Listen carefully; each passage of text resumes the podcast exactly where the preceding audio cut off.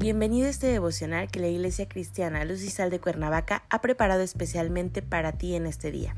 La serie en la que nos encontramos actualmente es Bendiciones recibidas por fe.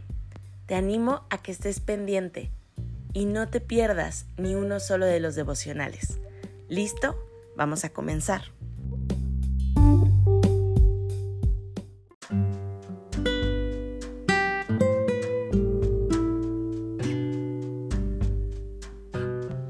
¿Qué tal? Es un gusto saludarte el día de hoy, bienvenido. Recuerda que estamos en nuestra serie Bendiciones recibidas por fe. Nuestro tema de hoy es Ungidos con aceite. Hoy te voy a pedir que tomes tu Biblia y me acompañes a Santiago 5, leeremos del versículo 14 al 15. La palabra del Señor dice, ¿Está alguno enfermo entre vosotros? Llame a los ancianos de la iglesia y oren por él, ungiéndole con aceite en el nombre del Señor y la oración de fe salvará al enfermo, y el Señor lo levantará, y si hubiere cometido pecados, le serán perdonados. Seguramente en tu vida diaria usas aceite, o has escuchado que muchísima gente utiliza el aceite para diferentes cosas. Y es así como tenemos que existe el aceite industrial y su uso principal es en la maquinaria que se utiliza en las diferentes fábricas para el mantenimiento de las máquinas. Otro uso más es en los vehículos automotores. Seguramente aquí es en donde muchas veces lo has escuchado.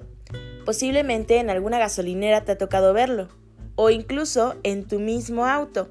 Y sabemos que esto se hace para que los vehículos automotores puedan tener un óptimo funcionamiento. En nuestra vida familiar, diariamente en casa se cocinan los alimentos con variados aceites, y estos pueden ser desde aceite de maíz, canola, de coco, cártamo de soya, de olivo, en fin. Existe un sinnúmero de variedades diferentes y usos que se le pueden dar al aceite. El uso que se le da al aceite, que nos refiere el versículo que leímos al principio, es un aceite cuya composición es diferente. Para la cultura hebrea y judía, era muy importante y de sumo valor el aceite. Un simbolismo que se utilizó para representar al Espíritu Santo era precisamente esto. Y este se aplicaba a las personas que se encontraban enfermas para pedirle ayuda y auxilio en la salud. Desde luego que lo que se hacía era pedir la intervención del Espíritu Santo.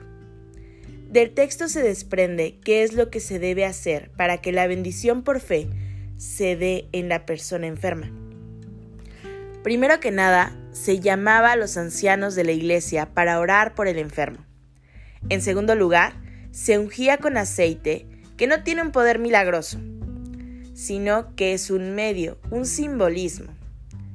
Ya que en tercer lugar, y es esencial que nuestra fe esté puesta en el nombre del Señor, quien es realmente sanador y a quien se invoca en oración. Los ancianos eran convocados para orar. En la actualidad, Existen muchos grupos de oración en las iglesias que se dedican a orar por los enfermos y a pedir la intervención del Dios Todopoderoso, para el cual no hay imposibles, y que las oraciones elevadas a Él lleguen y sean contestadas de acuerdo a su voluntad.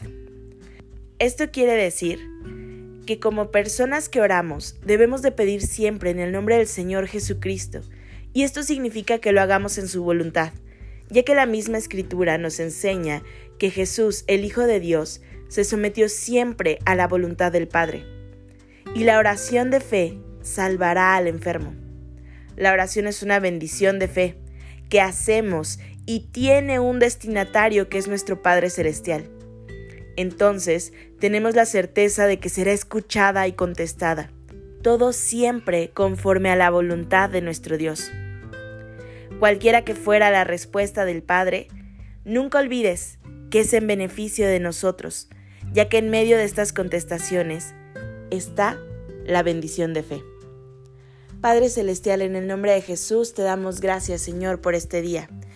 Gracias, Padre, porque tú eres maravilloso, tú eres bueno, Señor, y porque sabemos que nuestra oración siempre la escuchas y siempre tiene una respuesta. Ponemos este día en tus manos, Señor, y te pedimos que sea tu presencia con nosotros en todo momento. En Cristo Jesús oramos. Amén.